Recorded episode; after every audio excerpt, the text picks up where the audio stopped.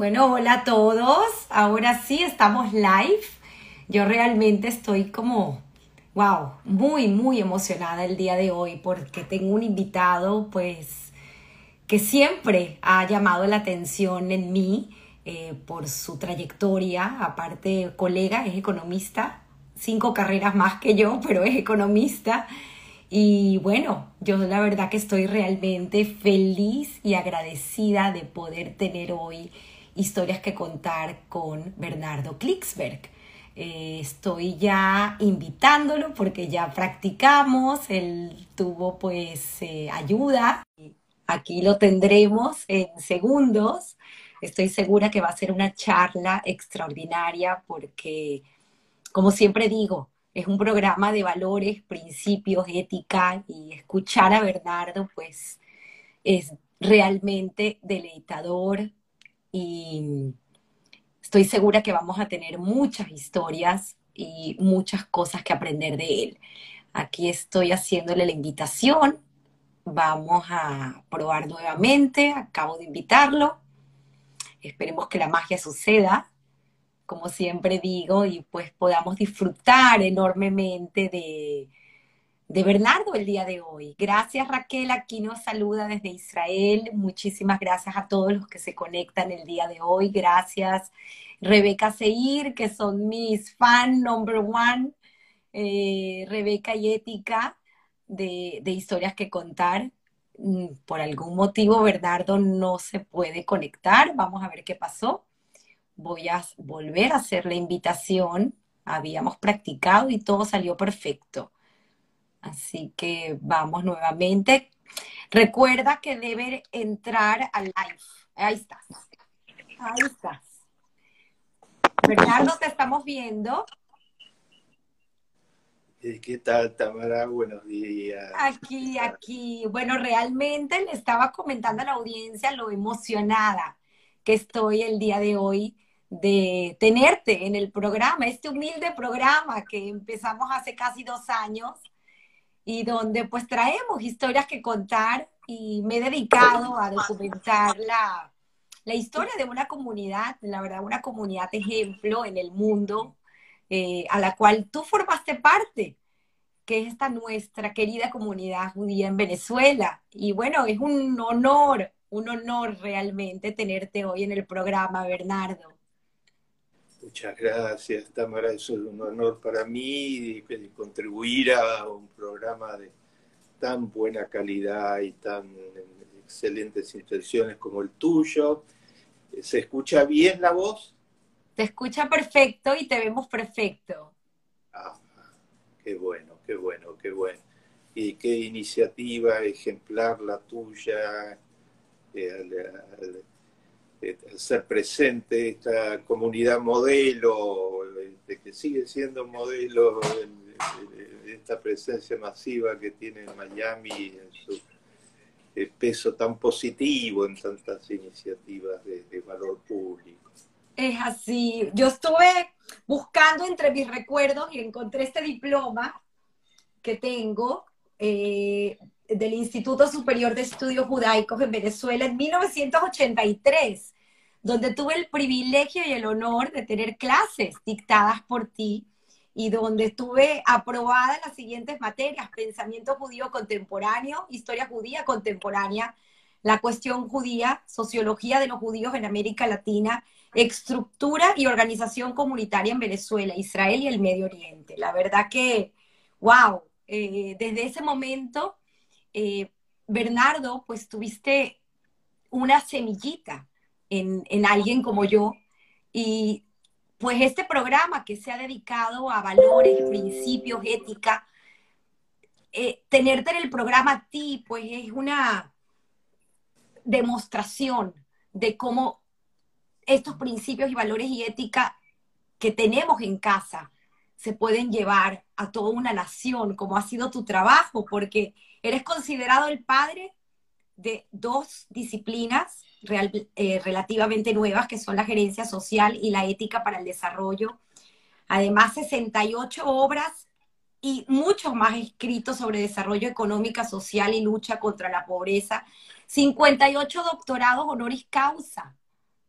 se dice fácil, pero son 58 doctorados más aparte cinco carreras y quiero pues escuchar de ti eh, tantas anécdotas, porque al final este programa son historias que contar y es lo que vamos a hacer, vamos a escuchar anécdotas, historias y remontarnos un poco al pasado, porque lo que más me impresionó de la conversación que tuvimos previa antes de, de conectarnos el día de hoy fue cuando me mencionas eh, ese estímulo excepcional que recibiste de Clara y Eliezer.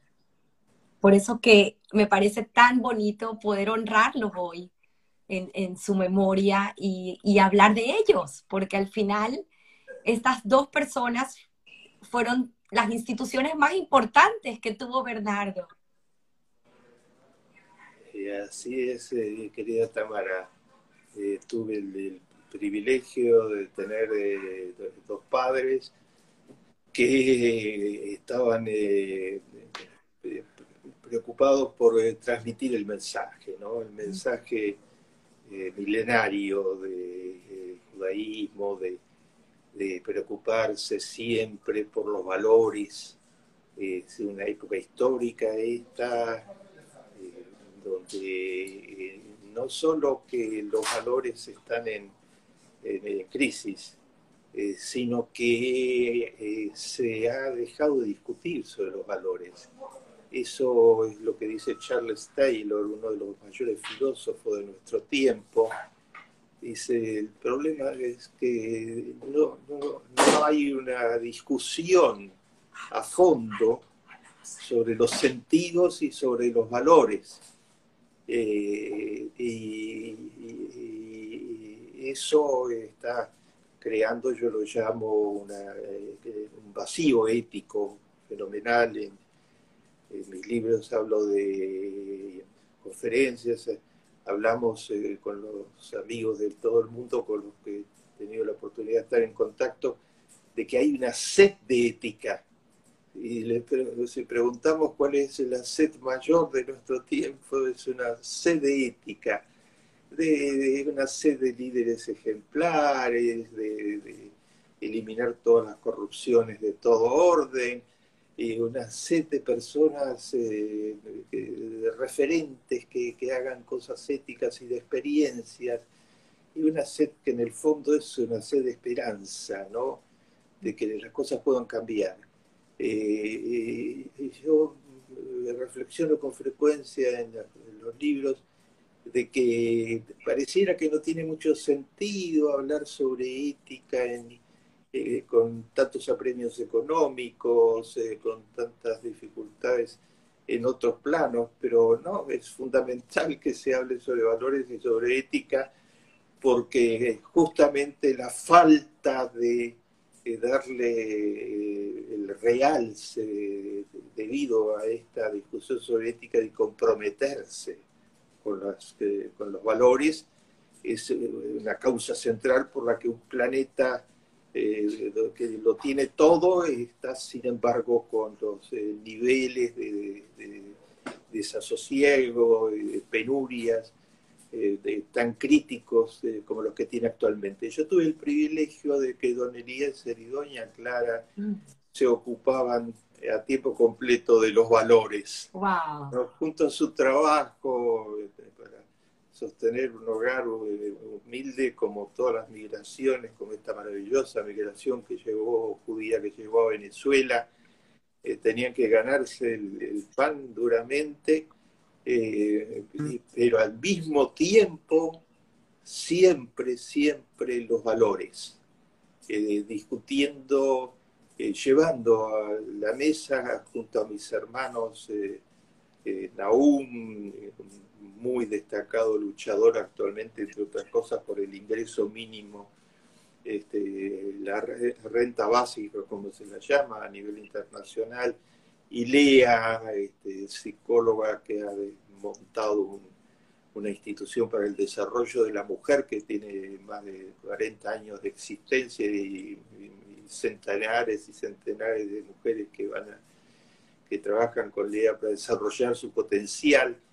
Eh, recibimos los tres permanentemente el mensaje de que los valores eran lo importante. Y entonces se discutían en, la, en, el, almuerzo y en la cena, y se discutían en, el sábado y en el domingo y en todos los ámbitos eh, posibles, pero no se discutían teóricamente. Eh, mis padres eh, hacían todo lo que podían por la familia, por la comunidad, este, por Israel este, y por eh, una Argentina mejor, que era donde vivíamos, y por un mundo mejor. Los valores de ellos significaban siempre acciones, que es lo que la Biblia exalta, la Biblia pide que los seres humanos hagamos acción.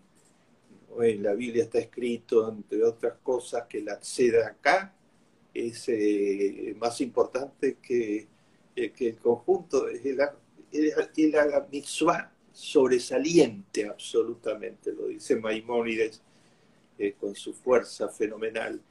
Y ese mensaje nos era transmitido a diario. Mi madre hacía todo lo que podía para ayudar a todos los menesterosos que, que, estaban en su derredor o en su camino, eh, eh, decía siempre que se puede ayudar de muchas maneras. Eh, la ayuda económica es muy importante, pero también se puede ayudar y se ayuda con, con una sonrisa, con un gesto de amor, con escuchar al otro, con visitar enfermos desde ya. Y mi padre activaba en, muchísimas instituciones judías.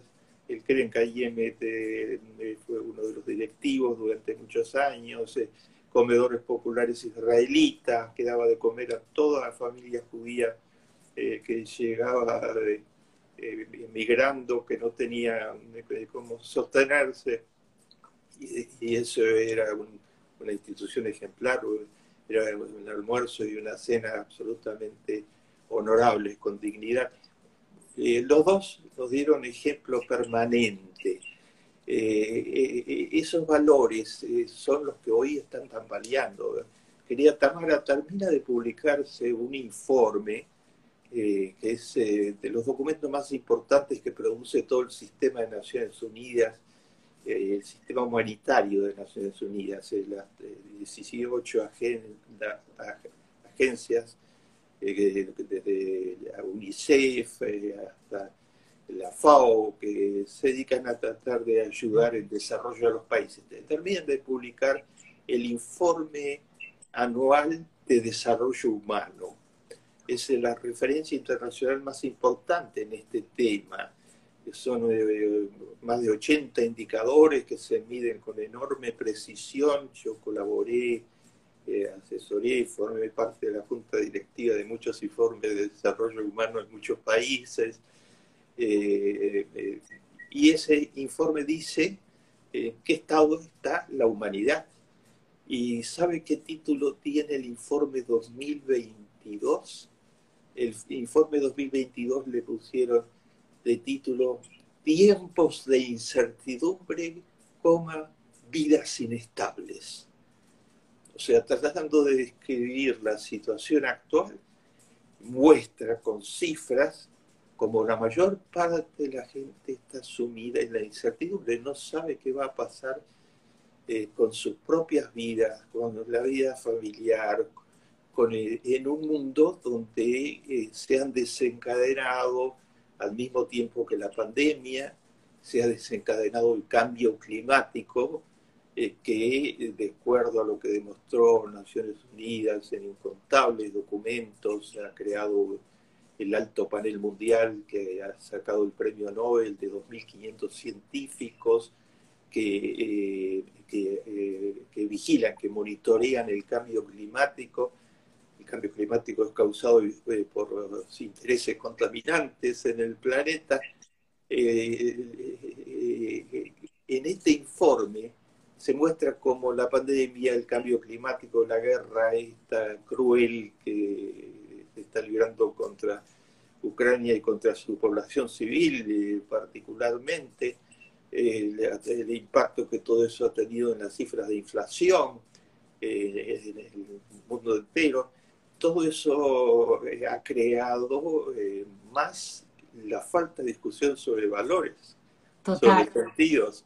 El de Taylor, el gran filósofo, dice, eh, todo se concentra en discutir sobre la tecnología, bienvenida la tecnología, pero yo le agrego siempre, eh, mm. pero la tecnología al servicio del bien, la tecnología al servicio de la medicina, de, mejorar la vida de la gente, de la construcción de viviendas en gran escala. Eh, la tecnología puede hacer maravillas, pero si la tecnología se pone al servicio solamente de la codicia o de eh, eh, fines mafiosos, como es la desinformación en gran escala actualmente, lo que significa desinformar para combatir eh, eh, los avances de la humanidad. La desinformación hoy es muchas veces contra las vacunas, que la gente no se vacune, eh, tratando de influir para que grupos pequeños y mafiosos ganen elecciones por desinformación, por y se deteriore el sistema democrático, pervertir el sistema democrático con con falsedades, eh, eh, con conspiraciones inexistentes. Eh, los judíos sabemos mucho de eso actualmente, porque una de las nuevas formas del antisemitismo es en inventar conspiraciones en los que los judíos tienen un papel central. Está esta conspiración gigantesca que dice que, por ejemplo, eh, un filántropo judío, que uno de los mayores filántropos del mundo, George Soros, eh, sería el que está impulsando eh, muchas de las cosas peores que pasan en el planeta y hasta se vuelve continuamente a los Rothschild.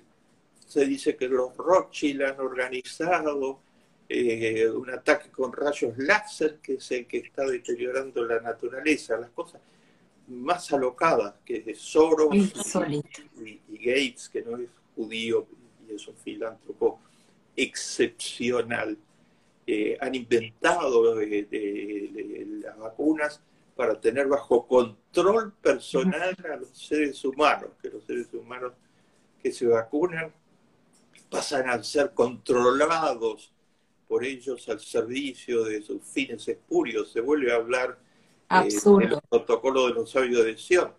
Eh, bienvenida la tecnología, pero la tecnología tiene que ser controlada éticamente, eh, tiene que responder a, valores. hay que hacer lo imposible para, seguir progresando tecnológicamente, pero al servicio del bien público y, algunos de los eh, mayores genios teológicos del mundo mandaron una carta, 200 de ellos, al Consejo de Seguridad de las Naciones Unidas diciendo, por favor, controlen la inteligencia artificial.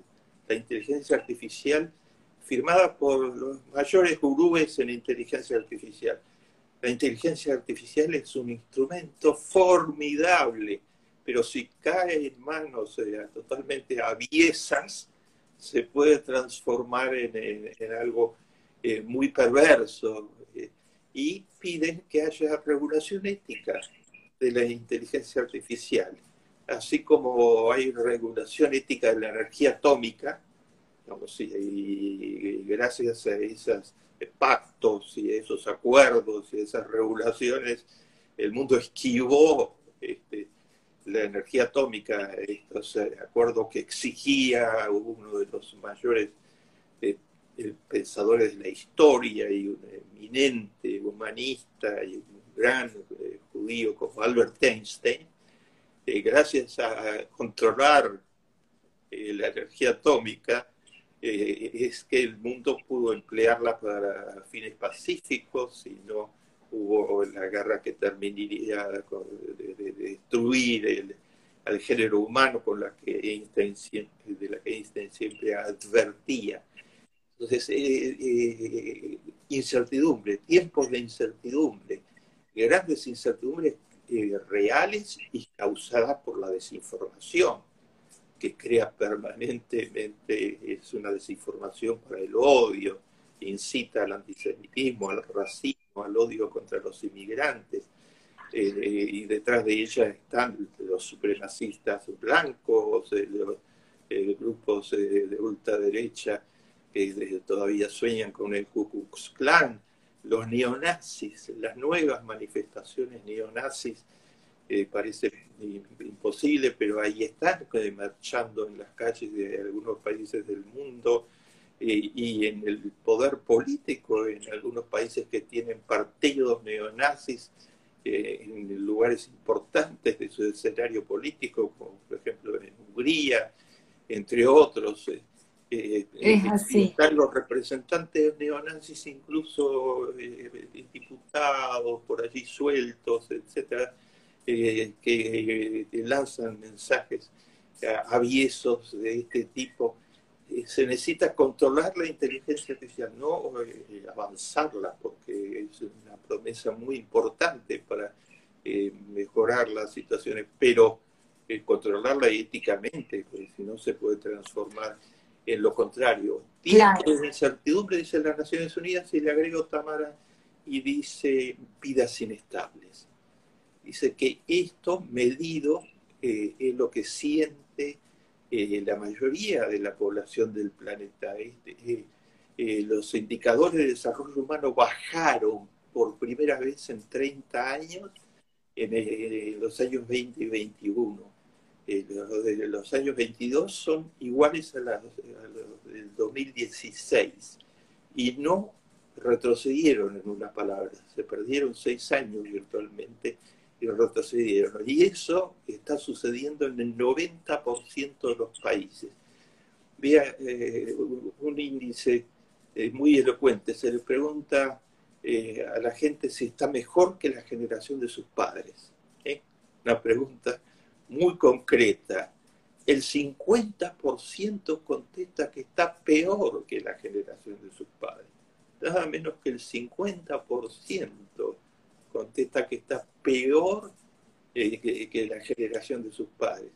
Hay un nivel de, desorientación, eh, de búsqueda de, esa sed de ética eh, que, comparan con la generación de sus padres que tenían mayores certidumbres, que, tenían más claro, digamos, no, no tenían resuelto el problema de ninguna manera, pero tenían más claro qué mundo querían construir.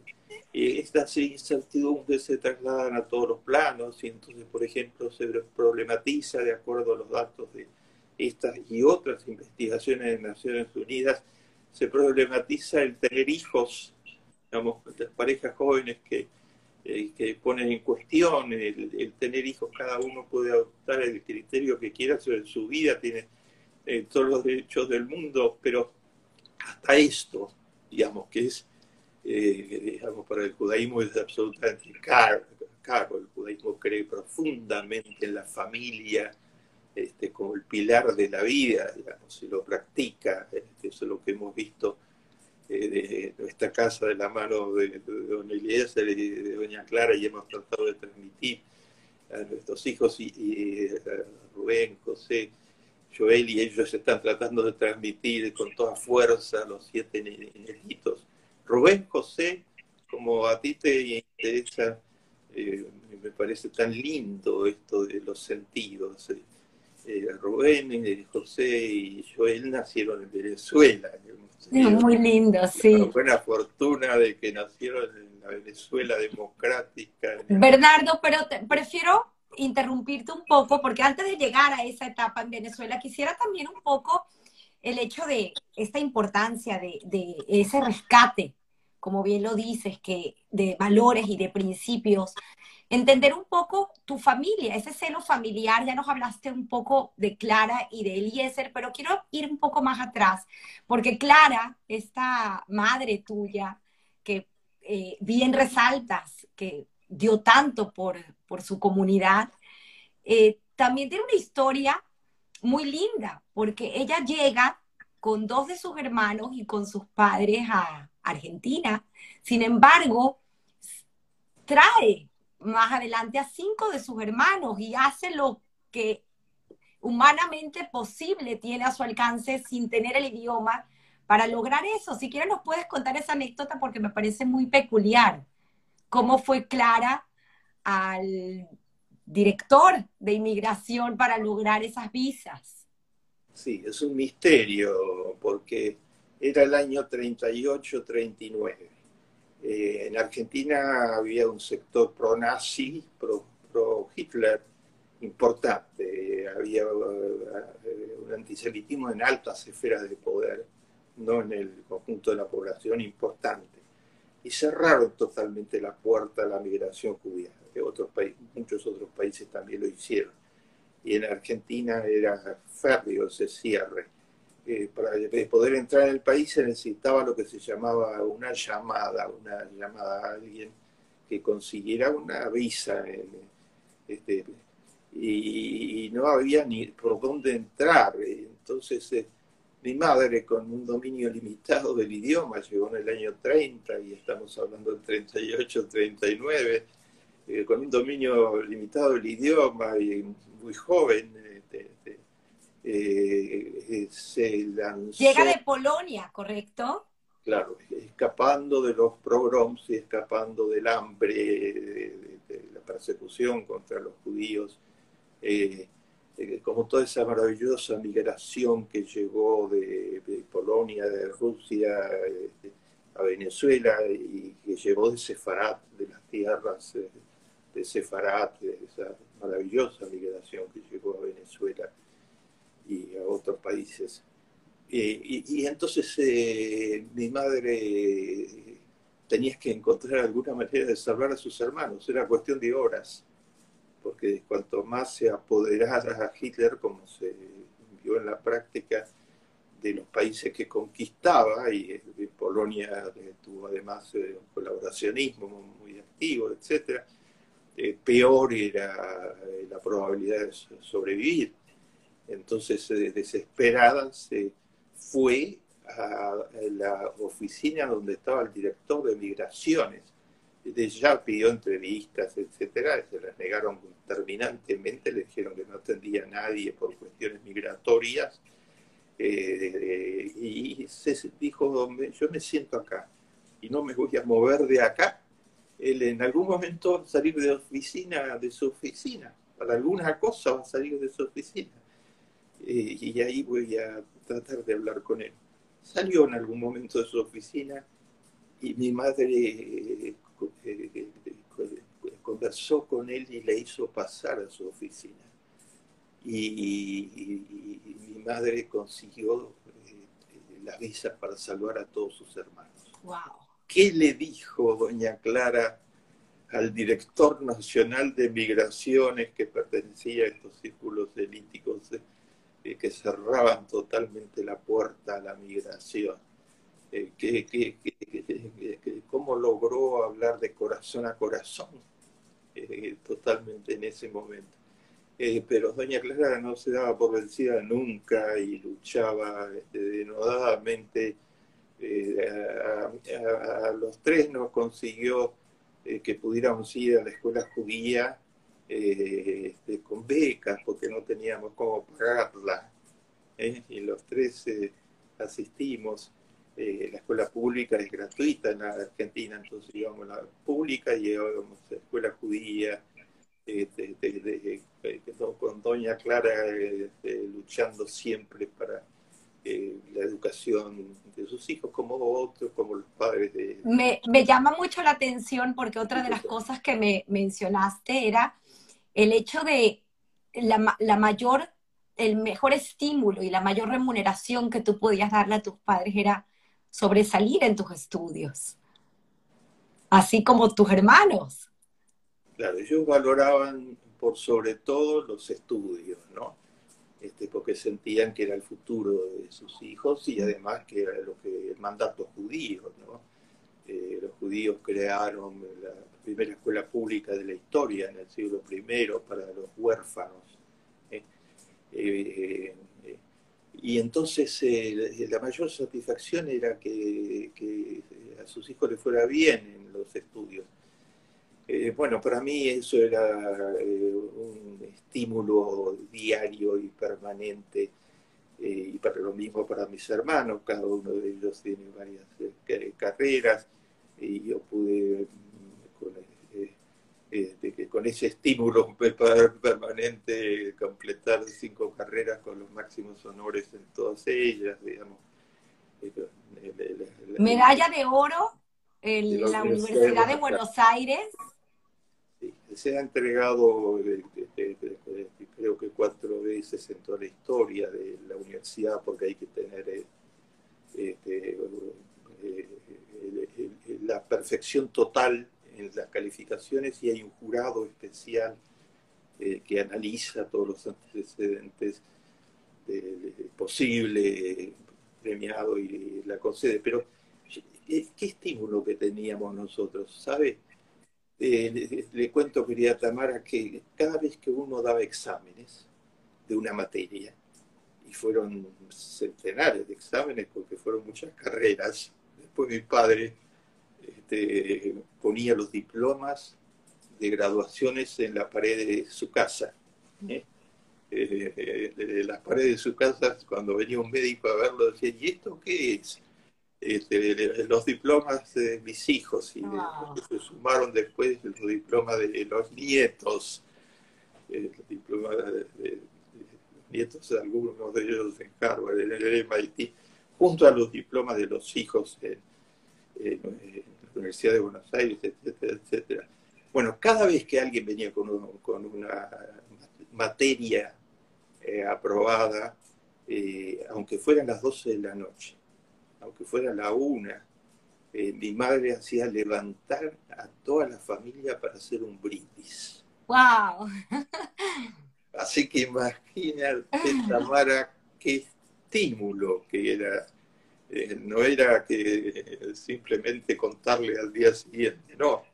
Ella creía que había que eh, que era una obligación de ellos hacer de inmediato un brindis de toda la familia este, por, esa, por ese logro. Este, así que el estímulo era muy, pero muy importante. Y además Eliezer también escribió, como también tu mamá, pero tu padre también escribió dos libros y muchos escritos eh, y una colaboración intensa con la comunidad sin haber ido a la universidad, porque ni tu padre ni tu madre eh, tuvieron la oportunidad, eh, como bien me lo contabas, ¿no? Esas limitaciones que había en, Polonia en ese entonces para los judíos que no podían entrar al gimnasio, a, estudios formales, pero sin embargo, esta, esta parte me encanta porque la, sed de, de aprender no tiene límites y ellos buscaron la manera de hacerlo.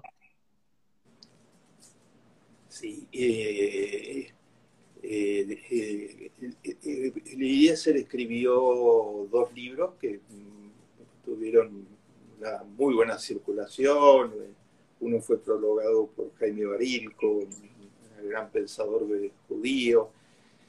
Eh, uno se llama En busca del sentido de la vida y el otro se llama Dios se esconde por qué.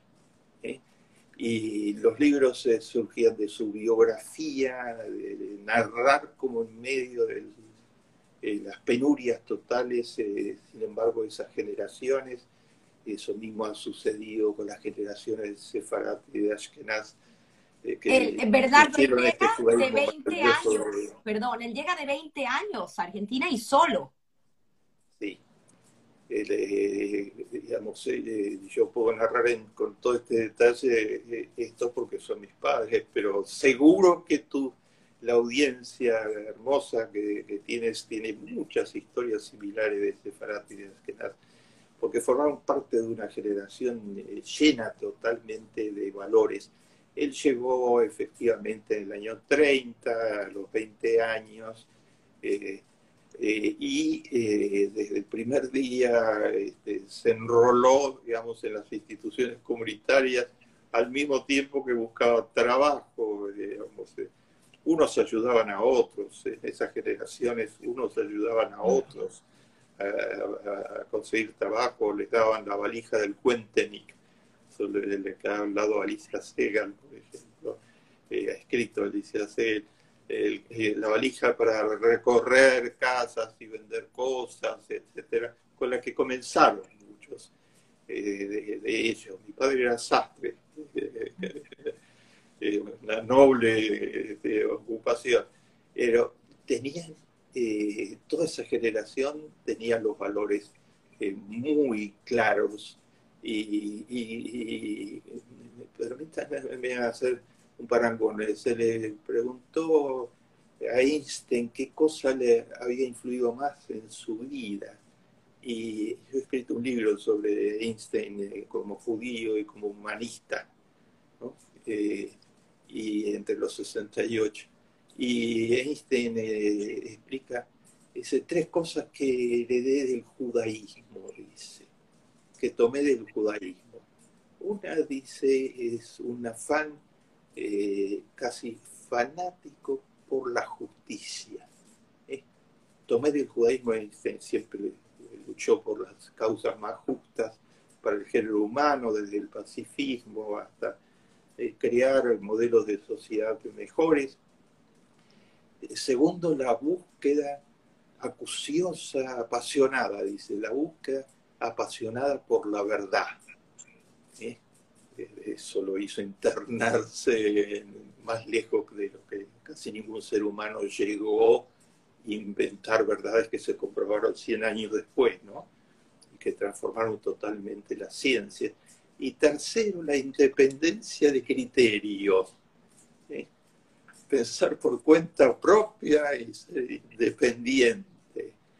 Eh, yo diría que estas generaciones benditas estaban eh, muy alineadas eh, con, estos, eh, con estos valores fundamentales que el judaísmo te transmite, ¿no? Luchar por la justicia, tikkun olam, lo llamo yo, eh, ayudar a reparar el mundo, mm. este, búsqueda de la verdad, es impresionante la cantidad de premios Nobel judíos que existen en el planeta y una razón central está en esta búsqueda eh, incesante por, la verdad. Eh, la cifra concreta, la, este, actualizada, es que eh, los judíos tienen el, han tenido el honor de tener el 20% de todos los premios Nobel. Increíble el número. los 600 premios Nobel que se han otorgado en toda la historia, desde que comenzó el premio Nobel, tienen el 20%, siendo una ínfima parte son 15 millones de, eh, de 7.800 millones, siendo una ínfima parte total eh, del género humano, pero no se mide solo por los Nobel, se mide por la, este interés en, la verdad, en el estudio y la independencia de criterio. Sí que lucharon por la independencia de criterio pagándolo eh, a lo largo de la historia, muchas veces con sus vidas, ¿no?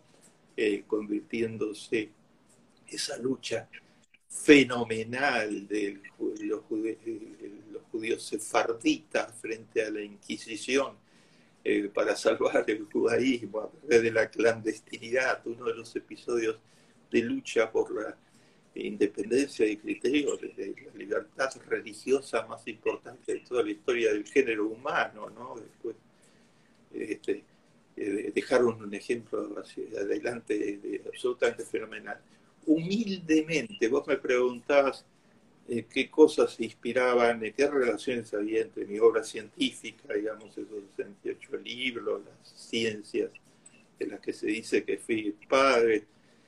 Bueno, he tenido la oportunidad de hacer, como pedían doña Eliezer y doña Clara, de aplicar todo eso, porque eh, asesoría más de 30 países, a casi mm. todas las agencias de las Naciones Unidas y otros organismos internacionales, etcétera, y asesorar, es decir, involucrarse sobre todo en programas de lucha contra la pobreza, de eliminación de la corrupción, eh, de potenciación de la responsabilidad social empresarial, eh, que creo fervientemente, potenciación de la sociedad civil, que me parece que es lo fundamental para cambiar y mejorar la calidad de las sociedades, eh, en todo eso, las relaciones entre lo que y aquello a lo que he dedicado eh, eh, toda, mi vida de trabajo, tratar de ayudar a, construir un mundo mejor,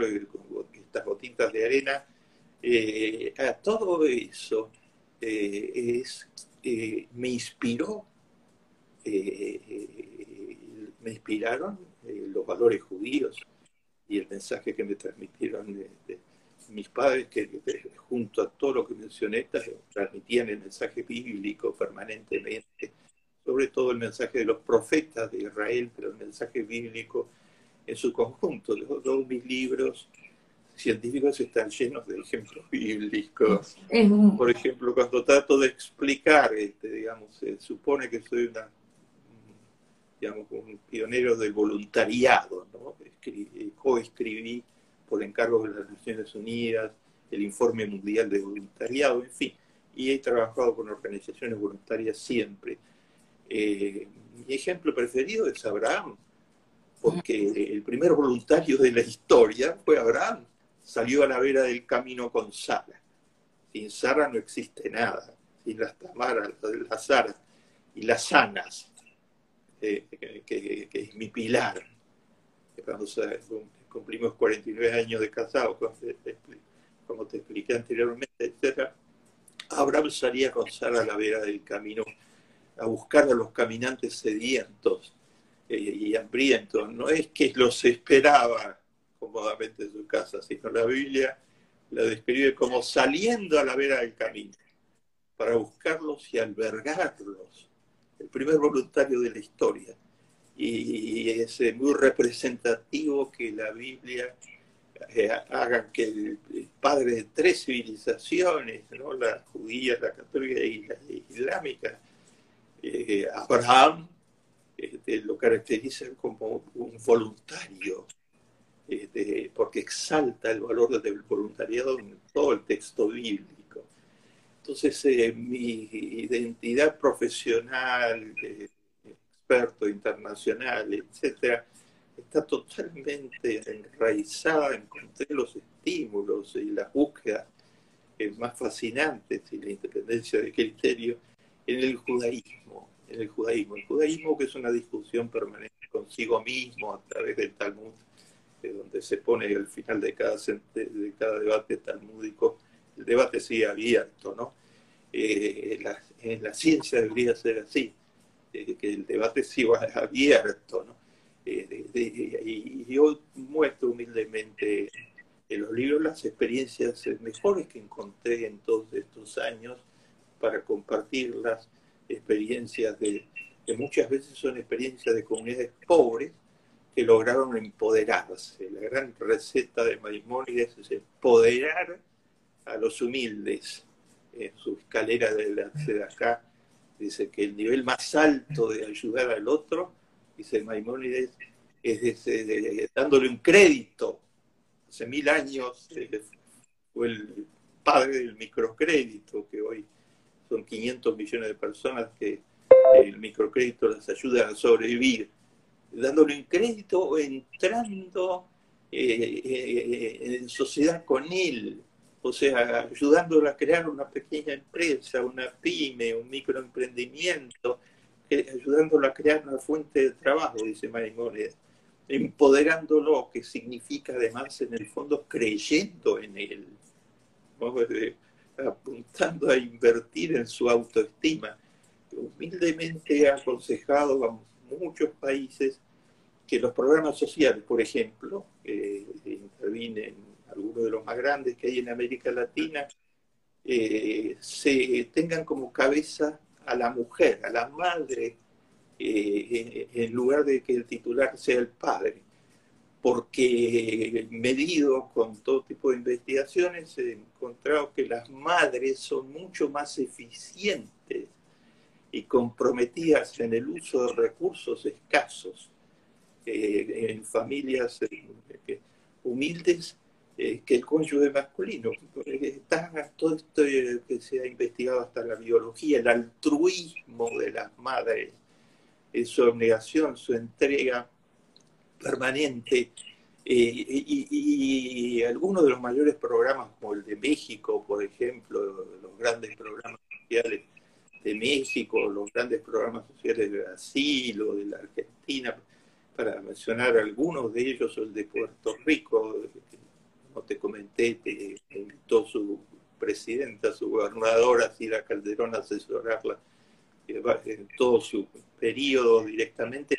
y, algunos de los grandes programas sociales eh, son programas sociales donde al medir qué hicieron las mujeres, madres, muchas veces madres solas, jefas de hogar, porque el cónyuge masculino en muchos hogares humildes deserta, qué hicieron las mujeres eh, con, cuando se les entrega la posibilidad de alguna ayuda eh, lo usaron totalmente, totalmente en eh, comprarles zapatos, en comprarles remedios a los chicos, en, en, tratar de que estudiaran y hacer lo imposible. muchos de los programas eh, que aconsejamos tienen como una cláusula central que los niños, que hay que mostrar que los niños estudian y que permanecen en la escuela eh, y las madres hacen todo eso maravillosamente. Ah, encontré en una cantidad de programas eh, madres que cuando les queda algo, entonces se lo ahorran para comprarse bolsas de cemento para después exigir a los maridos que autoconstruyan este, una habitación más o, o algún lugar eh, ampliatorio de, las viviendas. Eh, una, una administración eficiente de recursos. Total. hablando de, hablando de mujeres, Bernardo, para seguir atrás. Eh, la madre. Hablando de mujeres, pues tienes una mujer, como bien lo mencionaste, 49 años de matrimonio, que es también un pilar fundamental en tu vida, que es Ana. Y, y con Ana, pues comienzas eh, esta eh, historia familiar eh, tuya con tus tres hijos en Venezuela, pero nos puedes contar un poco cómo la conoces, porque es una historia también hermosa, y además, cómo te invitan a, ir a Venezuela, porque tú apenas estabas graduándote de la universidad, en tu quinta carrera, estabas por terminar la quinta carrera, y esa carta que te llega con una, buscando a la persona que había escrito aquel libro tan interesante de recomendaciones. Si, vamos a unir esas dos historias para luego entender cómo llegas a Venezuela y pasas 20 años de tu vida junto con Ana, que también tiene una trayectoria muy interesante en Venezuela.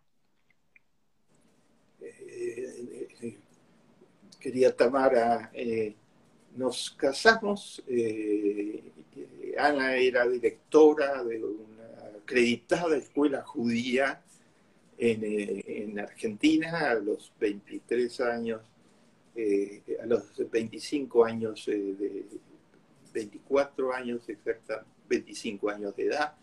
Eh, y ya había estudiado un año en Israel, becada por la comunidad judía de la Argentina, en un lugar para preparar eh, maestros y educadores para el futuro, era un lugar especial que había en Israel para eso, y, eh, había completado eh, una maestría en, educación, y, había trabajado incesantemente por la comunidad en, muchos ámbitos.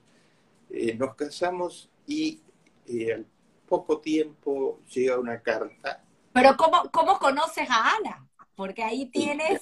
Eh, Ana y mi hermana, Lea, tenían un oficio que era maestras judías a tiempo completo. Eh, eh, eran maestras en diversas escuelas, además eran muy demandadas para educar el tutoraje de, alumnos, etc.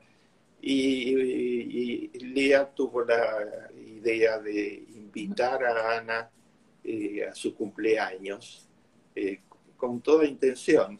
Este, creyó que podíamos tener eh, afinidades muy importantes y ahí nos conocimos, el cumpleaños de Lea. Lea, la líder del núcleo para la reflexión. Llegó una carta al poco tiempo de casarnos yo era profesor eh, desde muy joven, eh, los 23 años gané por concurso la cátedra de profesor de la Universidad de Buenos Aires y nos llegó una carta eh, un poco insólita. eh, yo había escrito muy joven un libro que se llama El pensamiento organizativo, eh, que tiene 40 ediciones. Y, 500 páginas. 500 páginas y es desde la independencia de criterios, la revisión de todas las teorías del management desde la independencia de criterio y desde un enfoque epistemológico, este, tratando de avanzar en ese campo, con muchas propuestas muy concretas. Se usa, se usó como libro de texto en muchos países. Y entonces la carta dice, si usted es Bernardo Clixo, el que escribió ese libro, porque ese libro le interesa mucho al gobierno de Venezuela. Venezuela era la Venezuela del primer, eh, la primera presidencia de Caldera, era la Venezuela que estaba construyendo la reforma del Estado, la eh, Comisión Nacional de Reforma del Estado, si ustedes eh, recuerdan, en donde había muchas personas de mucha calidad de Venezuela, este, la presidió durante muchos años eh, Ramón J. Ramón J. Velázquez, y llegó a ser como una especie de, de, padre adoptivo mío, de hermano y de padre adoptivo, porque nos hicimos absolutamente íntimos. Y él eh, eh, escribió muchas veces sobre, mis escritos y hizo referencias muy permanentes. Bueno, me llega una carta y dice, tienen interés en el autor de ese libro, porque creen que les puede ser muy útil, que es un pensamiento que les puede aportar mucho. Usted es el autor de ese libro, porque estuvimos buscando, este, no era la época de Google, estuvimos buscando, y entonces finalmente llegamos a esta dirección y, demás, porque le ofrecemos contratarlo este, como experto de las Naciones Unidas a asesorar al gobierno de Venezuela.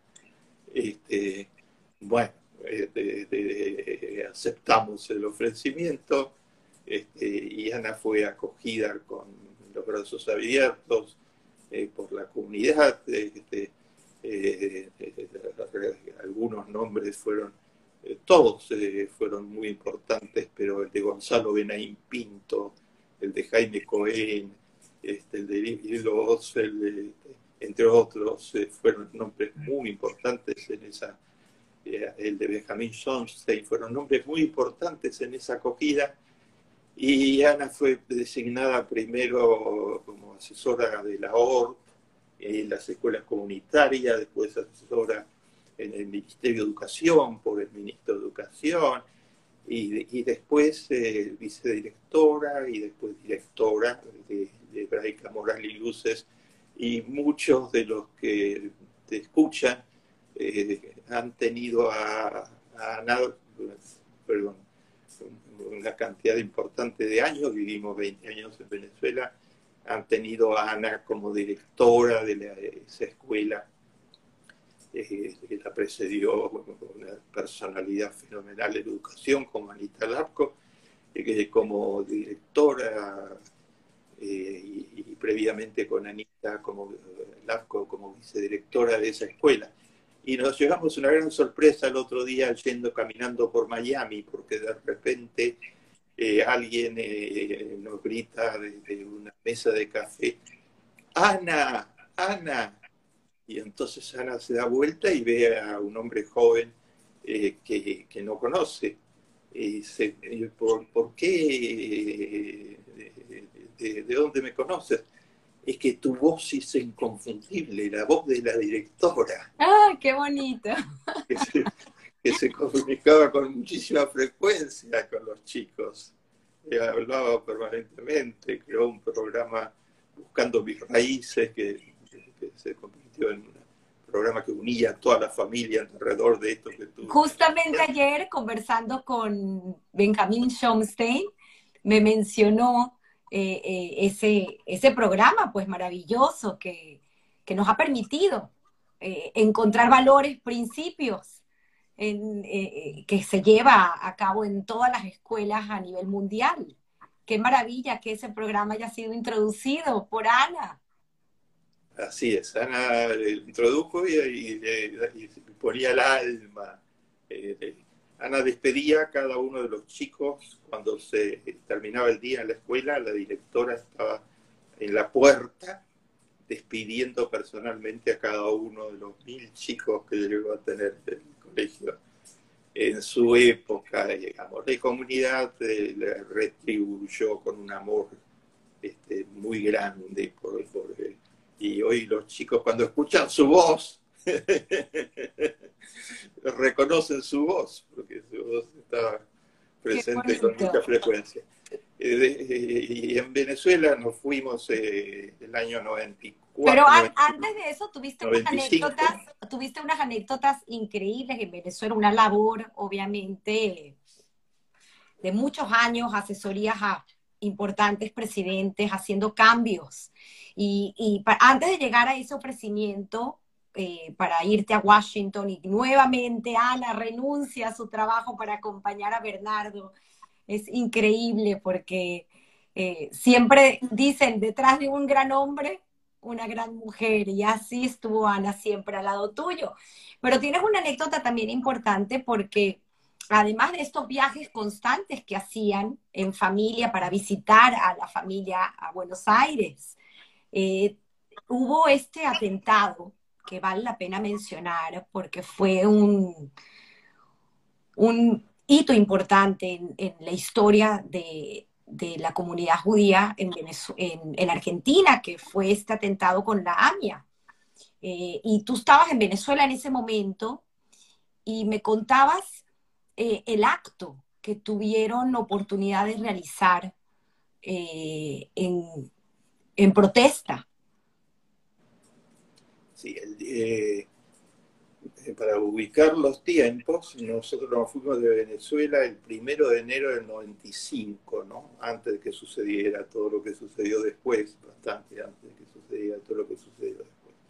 El 18 de julio eh, del 94 eh, explotó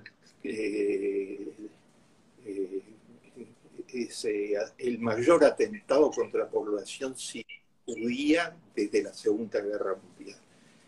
esa camioneta cargada de explosivos que destruyó íntegramente el edificio central de la comunidad judía de la Argentina, asesinando humildes maestros que estaban haciendo, enseñando, los trabajadores este, que daban la asistencia social y que vigilaban por los cementerios, todo 86 personas, transeúntes que pasaban por la calle de Pasteur 633, este, y hirió a más de 200.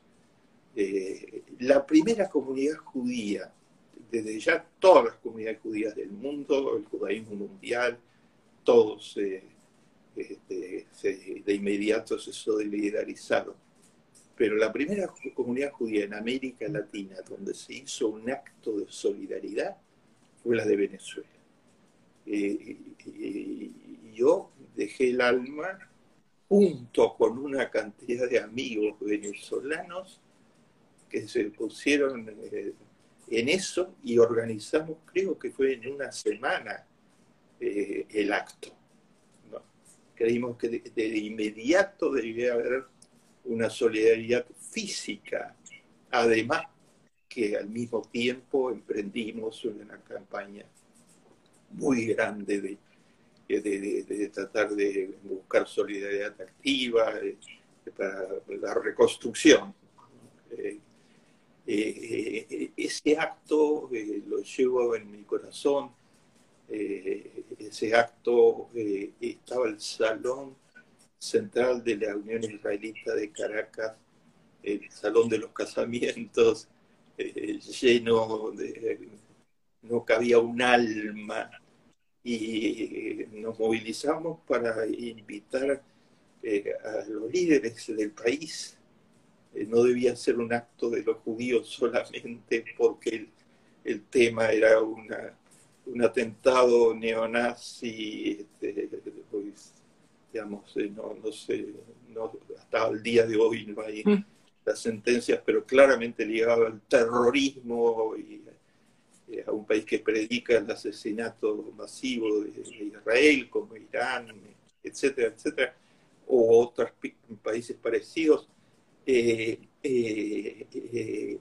las primeras filas estaba, yo diría que, gran parte, un porcentaje altísimo del liderazgo político e intelectual del país, ¿eh? acompañando eh, a la comunidad judía que estaba en pleno, absolutamente. Se puede, eh, se editó un folleto con algunos de los discursos principales de ese acto que, me tocó, este, que me tocó disertar por pedido de la comunidad de Venezuela y, hay registros de diferentes tipos de lo que fue eso. ¿no? Eh, fue un ejemplo de, lo que, de los valores de esa comunidad, un ejemplo más, una comunidad que ha creado un sistema educativo absolutamente ejemplar, cuyos egresados hoy descuellan en Estados Unidos, en Europa, este, porque fueron formados eh, con muchísima calidad y compromiso, una comunidad que ponía todo en, la educación como un valor, un valor familiar que transformó un valor central de la comunidad y muchísimas otras cosas. Tuvimos el privilegio de compartir eh, la comunidad eh, yo me, dediqué humildemente a servir en, en, varios lugares, entre ellos fui durante dos periodos fui elector de, director de cultura de la comunidad, hicimos una cantidad de actividades, etcétera, y Ana en un lugar de, avanzada totalmente, como era la dirección, la vicedirección y la dirección de la escuela. Eh, esa, ese eh, atentado horroroso eh, quedó sin justicia la seguimos reclamando eh, todos los judíos del mundo, eh, eh, pero la AMIA contestó, la AMIA y el mundo judío y la comunidad judía en la Argentina contestaron. El, judaísmo se levantó una nueva AMIA este, muy querida y respetada en el país y en el mundo. He tenido el honor ser el presidente de, su comisión de asesores sociales durante mucho tiempo, etc. Y este, esa nueva AMIA eh, sigue haciendo cosas muy importantes para el país, es avanzada en, discapacitados, en adultos mayores, en nuevas formas de, ayudar a la gente al mismo tiempo que que hace un trabajo maravilloso por la misma comunidad judía y parte muy activa de todo el, el gran movimiento de comunidades judías del mundo. Eh, eh, tuvimos esa vivencia. Eh, y, además, este, hablando de la AMIA, que, sé que es parte importante en, en, la vida de ambos, porque si más no recuerdo, me comentaste que el hermano de Ana fue también presidente de la institución y además tu madre y tu padre muy activos, tan, tan así que me llamó la atención eh, uno de los libros que escribe tu madre de poesía, eh, cuento, Cuentos para contar, que ya lo hace en español, y háblanos si quieres un poco de este homenaje que se hizo en la sede de la AMIA eh, por, el, por tus padres y por la labor de tu madre para inspirar a jóvenes eh, escritores literarios? Mi, madre adoraba que los jóvenes escribieran. Ella escribía, eh, le salía del alma a escribir poemas y después cuentos. Eh, estos cuentos son cuentos para chicos, para chicos pequeños, cuentos para contarles llenos de valores. Eh, y eh, la mía creó un premio que se llama Premio Clara Klicksberg eh, para chicos, para jóvenes, para estimular que los jóvenes escriban. mi padre fue homenajeado por la comunidad cuando cumplió los 80 y cuando cumplió los 90, gracias a Dios, este, rememorando todas. Bueno, todo eso son estímulos este, eh, centrales para la vida, porque tu, hermosísima idea de, contar historias, eh, contándolas a partir de los orígenes, eh, está llena de, fuerza, ¿no? Nosotros somos lo que la familia, la escuela judía, las universidades, en mi caso le debo muchísimo a la Universidad de a la Universidad Nacional de Buenos Aires, una de las 100 mejores del mundo actualmente, y le debo muchísimo a la Universidad Hebrea de Jerusalén. Este, me dio un empujón, este, bueno, eh, me, dio el doctorado honoris causa, uno de los dos o tres latinoamericanos en, ciencias sociales, eh, creo que el único que recibió el doctorado honoris causa y fue compartir, este, fue ocho personas que dan el doctorado honoris causa, eh, compartir con un premio Nobel, etcétera, ante todos los egresados de los posgrados de la Universidad de Jerusalén. Se suman los dos actos, el, honoris causa. Esa universidad de orgullo del pueblo judío, creada entre otros por Albert Einstein y Sigmund Freud, que está en su primer directorio. Esa universidad luminosa siempre fue mi referencia académica, científica. Algunos de mis principales maestros fueron eh, el nombre de uno de mis hijos es el nombre de uno de los más grandes eh, maestros de la Universidad de Jerusalén, eh, Martín, uno de mis referentes más importantes en la vida ha sido Martín Buber, sus escritos. Eh, los otros dos chicos llevan segundos nombres que son mis referentes, eh, los profetas. Este, uno se llama Mos como segundo nombre y el otro se llama Daniel, este, por el profeta Daniel como segundo nombre. El profeta de la Universidad de Jerusalén, Don Ariel Clara, de ahí vengo yo, Qué bonito. contribución. ¿Cómo, ¿Cómo llegas esa, esa invitación que te vuelven a hacer, eh, como mencionaste, en 95 eh, sales para Washington, eh, y esta invitación a trabajar en el, en el BIT? Sí, yo creé antes del 95 en mi trabajo en Naciones Unidas, eh, los 20 años que estuve en Venezuela era primero eh, asesor eh, a nivel nacional y después me nombraron director regional de Naciones Unidas, un proyecto regional de toda América Latina con sede en Venezuela, de, hacer que mejor, funcionen mejor las políticas públicas, y la sociedad en su conjunto, y entonces ahí en ese marco creé la gerencia social, que es cómo eh, eh, luchar eh, usando los instrumentos más avanzados de gerencia contra la pobreza y cómo eliminar totalmente la corrupción y empoderar al estilo Maimónides a las comunidades humildes, etc. eso le interesó mucho al BID y en esa época el BID se propuso crear un instituto dedicado a estos temas, se llamó el Instituto Interamericano de Desarrollo Social, eh, y me invitaron, digamos, que llevara todas esas ideas a ese instituto. Entonces era eh, un, desafío muy, muy este, importante de, ser útil, digamos, en una escala este, significativa de compartir estas ideas y de ponerlas a prueba y perfeccionarlas y mejorarlas, etcétera y eso estuvimos haciendo. Después Naciones Unidas me reclamó desde Nueva York, desde la sede central de las Naciones Unidas, y me invitó a ser el asesor principal eh, para América Latina en lucha contra la pobreza. Tuve el gran honor de ser el asesor principal de la directora de toda América Latina, que era una que es una judía excepcional, Rebeca Greenspan, ex vicepresidenta de Costa Rica y actualmente directora de una de las principales agencias de las Naciones Unidas, etc.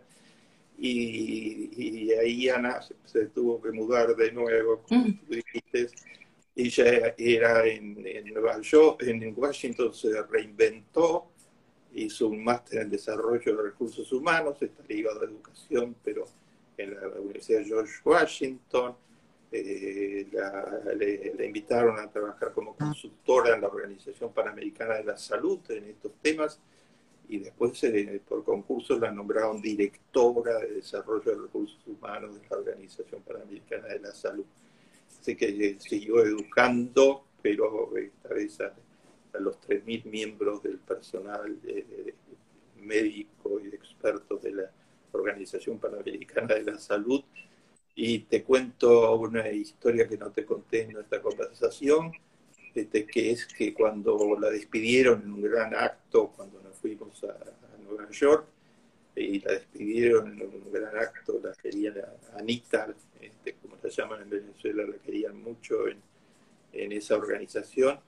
La directora general de la organización, eh, que me apreciaba eh, y la quería muchísimo Ana, eh, le sigue escribiendo todos sus cumpleaños. Eh, Mirta Roses se acercó a mí y me dijo, Bernardo, esto no te lo voy a perdonar nunca. Estaba llegando a la joya de la corona. Este, así que lo que dijiste antes tenés toda la razón. Increíble, increíble historia. Eh, ya me contarás porque sé que volvió a reinventarse Ana en Nueva York y el trabajo que hace en el Museo del Holocausto, guiando y explicando para que esto nunca se olvide eh, a tantas escuelas que lo visitan. Y bueno, el periodo de pandemia que tuvo que tener un receso, todas esas visitas presenciales que me mencionaste que prontamente lo, lo van a retomar. Sin embargo, tienes muchísimas historias y vamos a rescatar pocas, porque para hacer un programa contigo es eh, eterno de tantas historias que tienes para compartir con la audiencia, pero no quiero dejar de mencionar esta anécdota con el, eh, el, entonces cardenal Bergoglio y además eh, hablar del informe Klitzberg. Quiero que, que dejarte esas dos cosas para desarrollar y con tu audiencia el día de hoy. Eh, el cardenal eh, José María Bergoglio era el cardenal primado de la Argentina, eh, la máxima figura espiritual de la Iglesia Católica, en el año 66. y la Iglesia tenía un premio anual que consideraba uno de sus premios más importantes, que se llama Juntos Educar, que lo otorgaban a personas por su trayectoria al servicio de la sociedad eh, en educación y, en general por sus aportes a la sociedad. Y el cardenal, eh, que después, que hoy es el Papa Francisco, eh, resolvió otorgarme el premio al cardenal y sus colegas y entregó el premio y después eh, tuvo una cantidad de gestos conmigo, como de postularme, una carta formal de él para el premio Príncipe de Asturias, fui finalista del premio Príncipe de Asturias del Rey de España, eh, y eh, de abrirme de todo este, este eh, esta posibilidad, creo que es una de las personas que más hecho por el mundo en el último siglo, probablemente junto con Juan XXIII, eh, y me invitó a su casa, eh, ya Papa Francisco, su pequeño departamento en donde vive en, la mayor humildad, este, a, conversar sobre fundamentalmente sobre los jóvenes y la educación, que son una preocupación totalmente central en su, magisterio y conversamos, eh, eh, me concedió este, eh, un largo periodo de tiempo, lo acuciaban, te cuento la anécdota, lo acuciaban las personas que lo acompañan de que me tenía que dejar porque tenía infinitas este, encuentros que tenía que desarrollar, etc. Eh, y entonces me dijo, él tiene un gran sentido del humor. Y me dijo, Bernardo, estoy muy a gusto, me hizo un regalo, incluso este tipo este, de lo que este, simbolizando esta, de, que regalan a los visitantes eh, personales.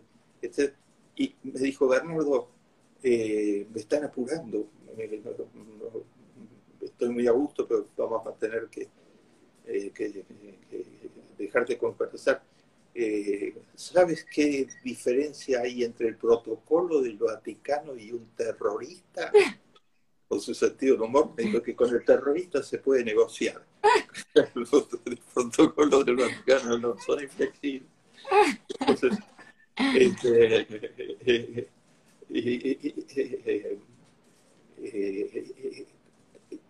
informe Klicksberg, esa, esa entrevista está en internet, pueden ver las fotos de esa entrevista en internet y en el país de España, publicó una nota sobre eso y otros periódicos eh, publicaron notas. Bueno, y un finalista de un Emmy. Eh, eh, en determinado momento la, quería llegar con estas humildes ideas a la mayor cantidad de gente posible para apurar, digamos, lo que yo podía aportar en lucha contra la pobreza. Y me di cuenta de que la clave, que los libros los, leen, en fin, los ha leído mucha, mucha gente, la gran mayoría de ellos han tenido eh, una cantidad de ediciones, pero que nadie puede igualar a la televisión. Y en ese momento, justamente la televisión educativa de la Argentina, que es muy prestigiosa, el canal Encuentro, eh, me invitó a hacer una serie sobre mis ideas. Y fuimos aprendiendo en el camino los unos de los otros cómo podía ser más efectiva esa serie y salió el informe Klicksberg eh, que se convirtió en una cosa muy vista en, la Argentina y en ocho países que lo replicaron, empezando por Uruguay, eh, eh, siguiendo por países como Panamá, este, Paraguay, Guatemala, en fin, este, México. Y el informe Clicksberg son episodios de 25 minutos, muy bien documentados por el equipo de producción eh, que eligió Encuentro, en donde yo reflexiono sobre 100 de los principales problemas que tiene el, mundo, sobre todo en términos sociales, eh, humanitarios, eh, eh, algunos económicos, sobre todo en términos de soluciones y esperanza. Muestro los problemas y, y, cómo hay esperanzas y son documentadas visualmente. O sea, el equipo eh, consiguió documentarlas eh, visualmente. Entonces, hay imágenes eh, de Mohamed Yunus que, creó el microcrédito y cambió la vida de millones de personas. Hay imágenes de, comunidades campesinas en Paraguay encabezadas por mujeres este, que han transformado la vida de muchas personas están los países nórdicos, Noruega, Suecia, Dinamarca y Finlandia, eh, que tienen los mejores récords en, eh, en, esperanza, en desarrollo humano y en todos los indicadores eh, del mundo, desde eliminación de la corrupción hasta grado de igualdad de oportunidades, etcétera. Entonces hay una cantidad de episodios dedicados a cómo lo hicieron. Hay experiencias israelíes de punta absolutamente eh, a nivel mundial. Por ejemplo, Israel es un país líder a nivel mundial en voluntariado. Eh, tiene uno de los más altos porcentajes del mundo de personas que hacen trabajo voluntario. Eso está reflejado en, varios de los capítulos del informe Klicksberg. Y la verdad que eh, los amigos que me invitaron a, hacer esto tenían toda la razón, que iba a ser mucho más, eh, eh, iba a llegar mucho más. yo termino todos los 100 capítulos con una frase que extraí de la sabiduría bíblica y que refleja el espíritu de todo este informe de crisis. Lo pueden encontrar en YouTube, lo pueden encontrar en el canal Encuentro, en, en una cantidad de lugares. Eh, termino con una frase de la sabiduría bíblica que es más vale encender una vela que maldecir a la oscuridad. O sea, en lugar de quejarse solamente y de criticar solamente, más vale encender una luz. Los judíos creemos profundamente en la luz, más vale encender una vela. Y te cuento una anécdota. Eh, iba por la calle en Buenos Aires con mi portafolio en la mano eh, hace unos años atrás eh, y de repente frena una moto en una esquina muy concurrida. Entonces se me aferro al portafolio porque el temor de que me saquen el portafolio que he llevado toda mi vida. Este, y no, el, joven de la moto este, me dice, Bernardo, más vale encender una vela que la oscuridad. El mensaje llega, el mensaje llega. Es fabuloso, yo he tenido oportunidad de ver algunos capítulos, es una serie que Netflix debiese comprar para enseñarla. bueno, la serie tuvo un premio mayor aún que Netflix, que es que eh, el mayor premio de la televisión mundial es el premio Emmy. Eh, hay 2.000 eh, postulaciones normalmente de programas para el premio Emmy y la serie fue una de las tres escogidas, eh, fue finalista del premio Emmy de la televisión mundial. No, no, es maravilloso. Yo, eh, como lo mencionaba, tuve oportunidad de ver uno referente al tema de la economía, donde bien mencionas que la economía en realidad es algo que todos deberíamos entender y, es llegarle a esa gente que piensa que, es un, idioma que no, no, está apto para entender eh, y es solamente eh, propiedad de aquellos intelectuales, economistas, y en realidad, pues tú lo pones, como bien lo dices, ¿no? Eh, a, la, a la mano de toda persona que es capaz de poder entender qué está pasando en su país a nivel economía y poder tomar decisiones. Muy interesante, Bernardo, de verdad es maravilloso. Quería mencionar, ah, para ir cerrando, porque, repito, es un deleite poder conversar contigo y tenerte hoy en el programa y poder entender, pues, de dónde viene Bernardo y esa, ese hogar lleno de valores, principios de ética, ese tikkun olam que aprendiste y cómo lo llevaste a tu trabajo, a tu carrera, a lo que te dedicaste en tu vida, que fue pues ayudar al mundo, eh, al tema sobre todo de, la pobreza, disminuir los niveles de pobreza y estos trabajos maravillosos que has hecho en Latinoamérica.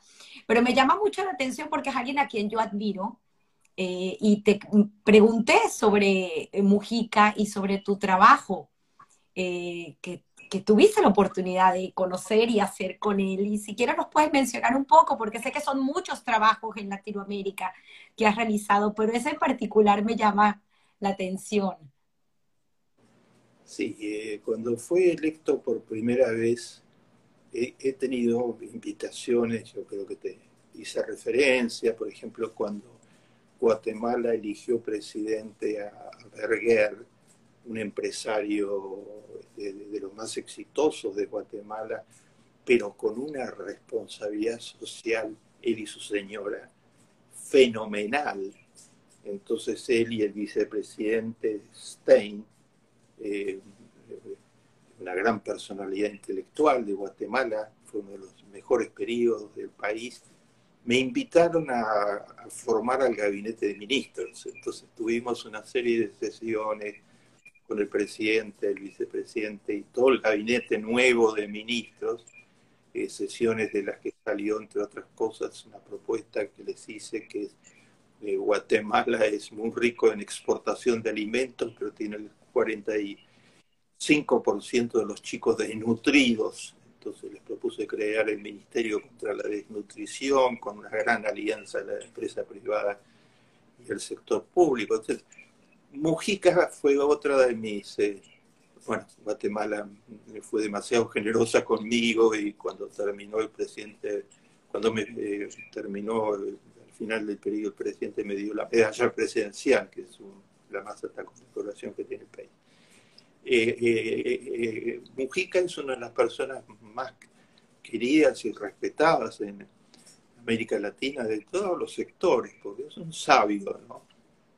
Y, los jóvenes suelen con frecuencia escuchar a Mujica, porque está, es un autodidacta, un campesino, básicamente, pero de una cultura muy profunda y de una sabiduría. Y entonces cuando lo eligieron por primera vez de presidente, digamos, eh, de Economist lo eligió eh, hace años atrás cuando como el presidente del año, ¿no? el presidente más pobre del planeta, este, que, vive en un lugar muy humilde, digamos, etcétera, y andaba en motocicleta, etcétera. Bueno, eh, él me invitó a conversar con él sobre la pobreza, eh, por recomendaciones de que mis libros le podían ser útiles y mis eh, experiencias le podían ser útiles. Y yo aprendí de esa conversación este, muchísimo, muchísimo, porque un, hombre de edad, este, ya cuando fue electo, que, tenía una gran sabiduría de vida, y que recomendaba a los jóvenes, entre otras cosas, recomendaba a los jóvenes eh, no copiarlo a él, no repetirlo de ninguna manera, este, sino tener sus propios errores. En esos términos eh, lo, ponía él. Ser creativos y tener sus propios errores. Eh, Sabio consejo.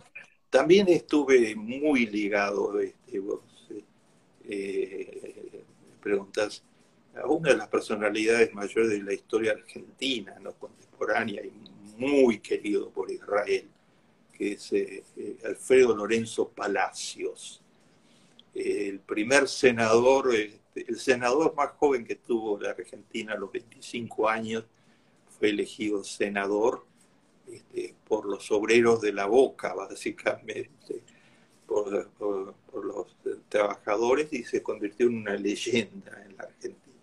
Soy un amigo excepcional del Estado de Israel y compartía todo el diario de Israel, su modelo de país era el Israel, este, con todos sus fenomenales eh, logros, etc. Eh, cuando yo ingresé a la Universidad Palacios, eh, que ya tenía su edad, eh, fue mi padrino de estudios, como me dieron una beca en la Universidad de Buenos Aires y había y después fui su profesor asistente, digamos, de derecho del trabajo, temas laborales durante mucho tiempo. Esas personas me marcaron y me marcó este, Yoshua Faigón. ¿Quién es Yoshua Faigón? Que en paz descanse eh, fue quien me eh, reclutó, digamos.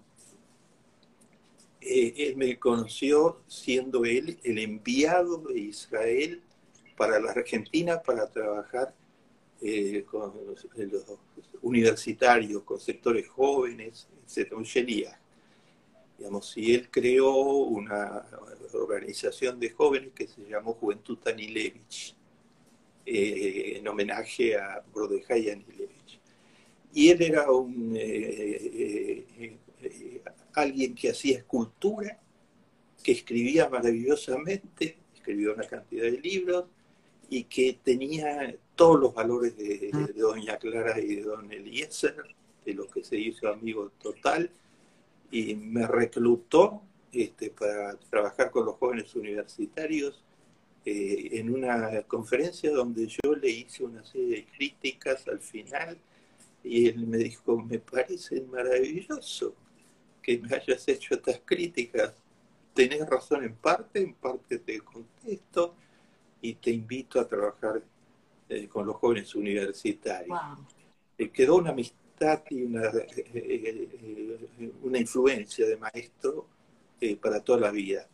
Él fundó Kibbutz en Israel, después fue el subdirector de educación de toda la agencia judía, cuando volvió de la Argentina. Este, ese mi héroe personal, digamos. Eh, y junto a estas referencias que, eh, que, me hiciste, eh, quiero mencionar especialmente a Yoshua Faigo. Qué bonito, qué bonito, Bernardo, porque esa pasión que sigues teniendo hasta el día de hoy en Nueva York, donde es tu residencia, junto con Ana, por los jóvenes, porque al final lo que veo es esa similitud que existe en lo que tú aprendiste en tu hogar con el ejemplo, lo que llevaste a cabo junto con Ana, con tus tres hijos, con el ejemplo, y lo que hiciste con tu trabajo, lo quieres extender aún con estos programas educativos a jóvenes para que aprendan con el ejemplo sobre principios, valores y ética algo tan importante para la humanidad. Ese, podemos, si quieres, eh, eh, cerrar con ese concepto. Eh, a veces pido un consejo, creo que, wow, sería increíble poder recibir ese consejo de ti para el mundo en el que nos enfrentamos, como bien lo mencionaste al principio, un mundo con tanta incertidumbre y con una cautela enorme con estas tecnologías que se nos presentan y luego poder escuchar eh, eh, de ti eh, la pregunta que siempre hago al final del programa acerca de la suerte o el trabajo en tu vida. Sí, no, no, como me das esta oportunidad, no quiero dejar de mencionar que hay tanta gente, tanto valor judía en Miami, he estado en distintas oportunidades. Eh, en, las últimas oportunidades he tenido varias conversaciones a fondo con el rabino Mario Rothman, mm. con el que tengo una entrañable amistad y cariño desde, la Argentina, desde muchos años atrás. Y Mario, que hace un trabajo maravilloso, me contó con su agudeza. Eh, las cosas que hacen. Así que yo quiero saludar a esta comunidad judía venezolana en Miami, y, no solo venezolana, sino también argentina, colombiana, ¿no? Sé que trabajan muy mal, comunadamente, mexicana, etcétera, este, eh, por este aporte este, tan, tan valioso en, valores, en compromiso eh, que están haciendo al judaísmo de, una de las ciudades del mundo que tiene mayor población judía del mundo entero. Eh, saludo con emoción a eso. Eh, los jóvenes son todos. Este, ellos van a decir eh, si se puede derrotar a la incertidumbre y a las vidas inestables, pero tenemos que que hacer todo lo posible, todos, todos, todos, todos, para eh, cargarlos, eh, eh, ayudarlos a cargar las baterías. con que no, no son en su inmensa mayoría muy buenos en tecnología, pero está esta sed ética. nosotros tenemos que ayudarlos a, a cargarse en valores, en en causas de, interés común. Eh, cada vez que tengo la oportunidad de explicar a auditorios muchísimas veces eh, no judíos, de, sacerdotes, de, líderes empresariales con los que hablo mucho, este, hasta de líderes indígenas con los que he tenido mucho contacto. Soy ciudadano ilustre de una ciudad eh, conformada a partir de, la civilización indígena que Villa El Salvador en el Perú, Premio Príncipe de Asturias. Bueno, siempre les cuento de Ticumolán. Mm. Y cuando les explico junto a los diez mandamientos, el judaísmo tiene estas dos palabritas. Olam, que quiere decir mundo, y tikkun, que quiere decir reparar el mundo. Reparar el mundo. No podemos pasar por la vida sin dejar una marca que significa reparar el mundo.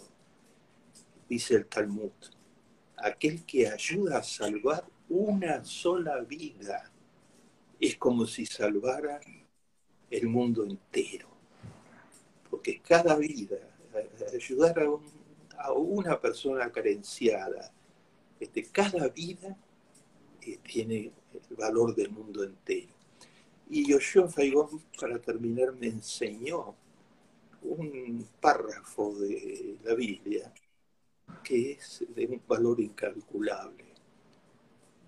No estás destinado a completar la tarea, pero no puedes entenderte de ella. Mm.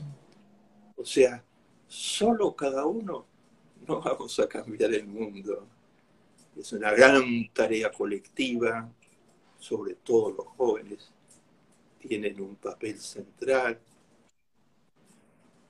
pero no podemos desentendernos de ella. Todos tenemos que contribuir con todo lo que podamos, tenemos que contribuir a ella. Ser responsables al final y entender que un pedacito de ese ticuno la pues debemos hacer. De verdad que qué bonito mensaje. Bernardo, es fabuloso. Eh, quiero eh, esta pregunta para ponerte en contexto de que tomo prestada de un periodista a quien yo admiro muchísimo que se llama Guy Ross y él tiene un programa, un podcast llamado How I Built This donde entrevista a eh, grandes emprendedores y directores de empresa. Eh, les hace una pregunta final al programa diciendo a qué le deben su éxito, al trabajo o la suerte. Yo he adoptado esa pregunta para hacérsela a mis entrevistados y la he cambiado un poco porque obviamente aquí no hablamos de una empresa, sino hablamos de la empresa de la vida. Entonces, me encantaría saber para Bernardo, después de haber escuchado esta, este programa de casi más de hora y media, haciendo un viaje en tu historia de vida, saber para Bernardo qué significa la suerte o el trabajo en tu vida? Eh, yo dedico mis libros, eh, te comentaba la vez pasada, eh, primero los dedicaba siempre a don Eliezer y a doña Clara, los sigo dedicando, ¿no? Este, o sea, mis logros se deben en primer lugar a don Eliezer y doña Clara,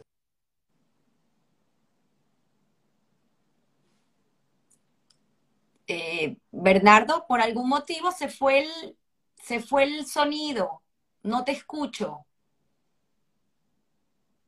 Uy, perdimos el sonido. ¿Me están escuchando? Bernardo, no te escucho. Déjame ver si me escucha. No te escuchamos. A ver, a ver, a ver. Bernardo, no te escuchamos creo que apretó.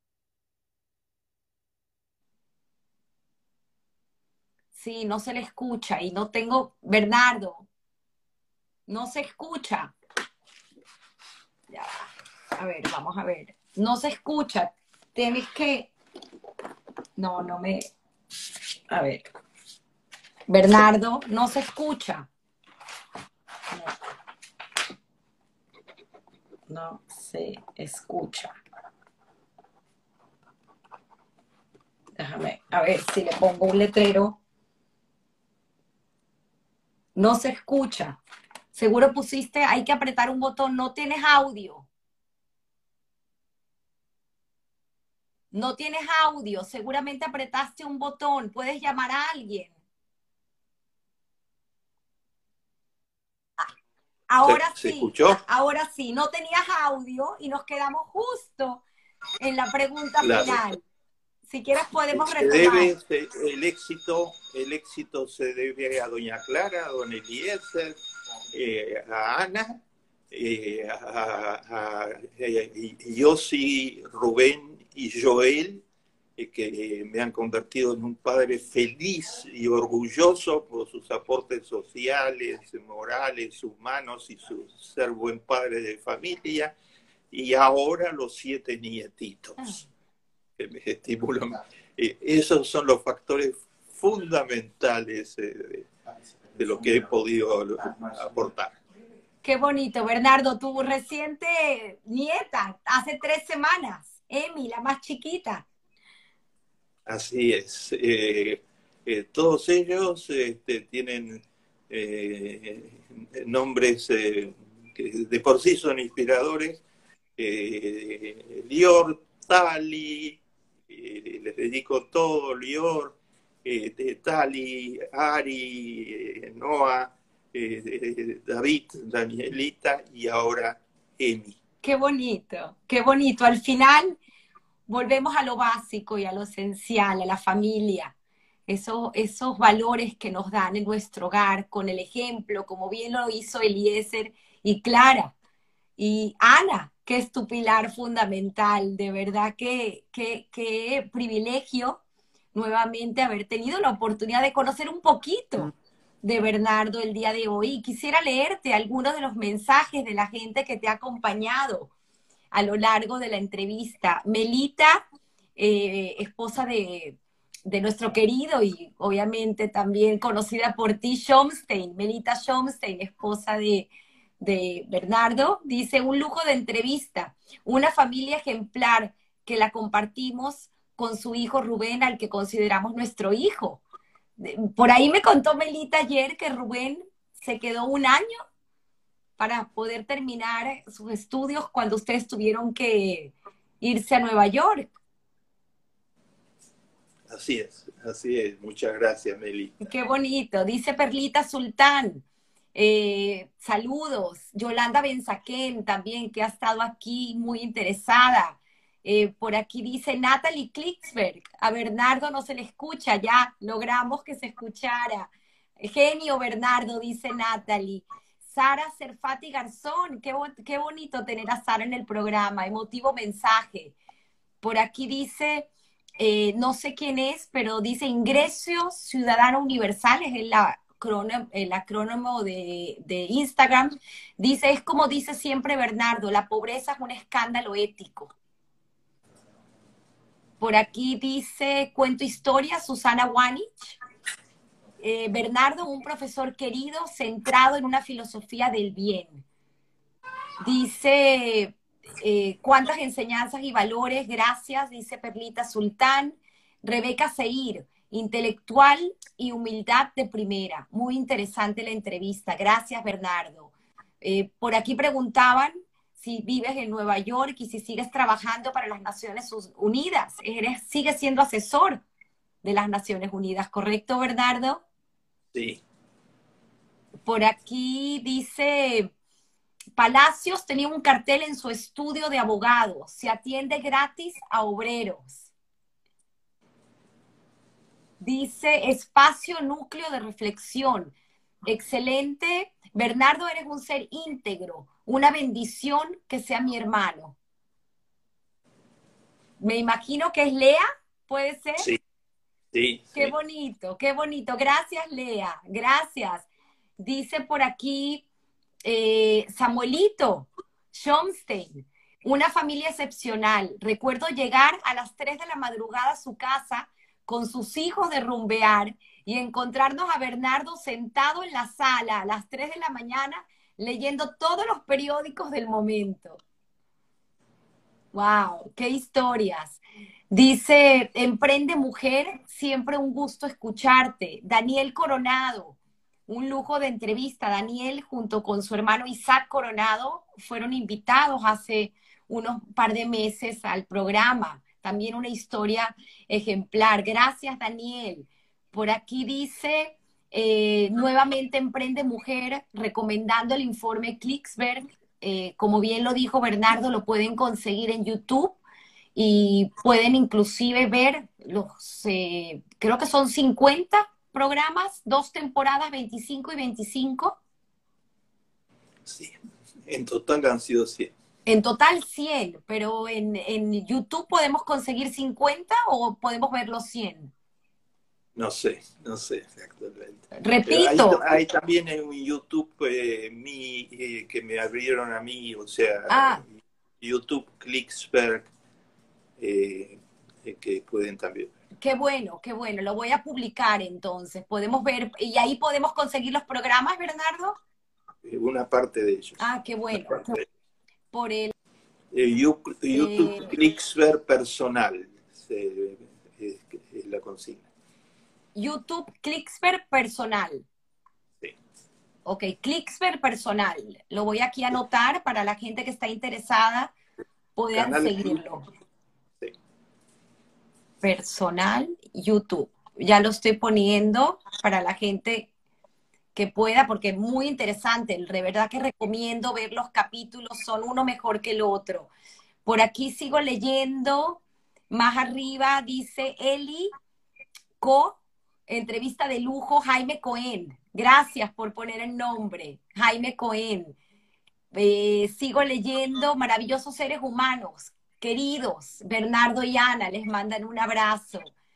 Bueno, aquí tanta gente que ha estado conectada, fascinada de, escucharte el día de hoy. Y te dejo para que te despidas entonces de tu audiencia y recordándole a todos, como siempre digo, cada domingo una historia eh, que contar llena de enseñanzas de vida. Eh, la historia la podrán encontrar en mi canal de Instagram y la subiré a YouTube y la podrán también escuchar por audio en Spotify y en Apple Podcast. Así que Bernardo, espero que muchos más tengan la oportunidad, además de los que se pudieron conectar en vivo el día de hoy, de poder escuchar esta interesante conversación que tuvimos el día de hoy contigo y te dejo para que te despidas de tu audiencia felicito, Tamara, por tus 80 programas, eh, excepcional contribución a la comunidad.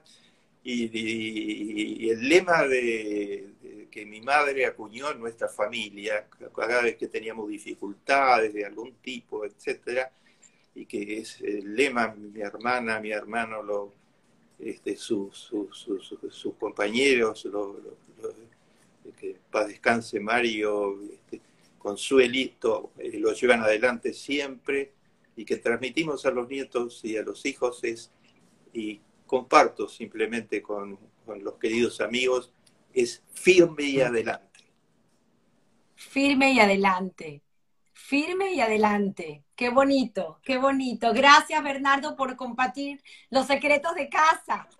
Y espero que podamos nosotros seguir el ejemplo y pues tener una familia como la de ustedes. Gracias, Bernardo. Un abrazo y a todos feliz domingo.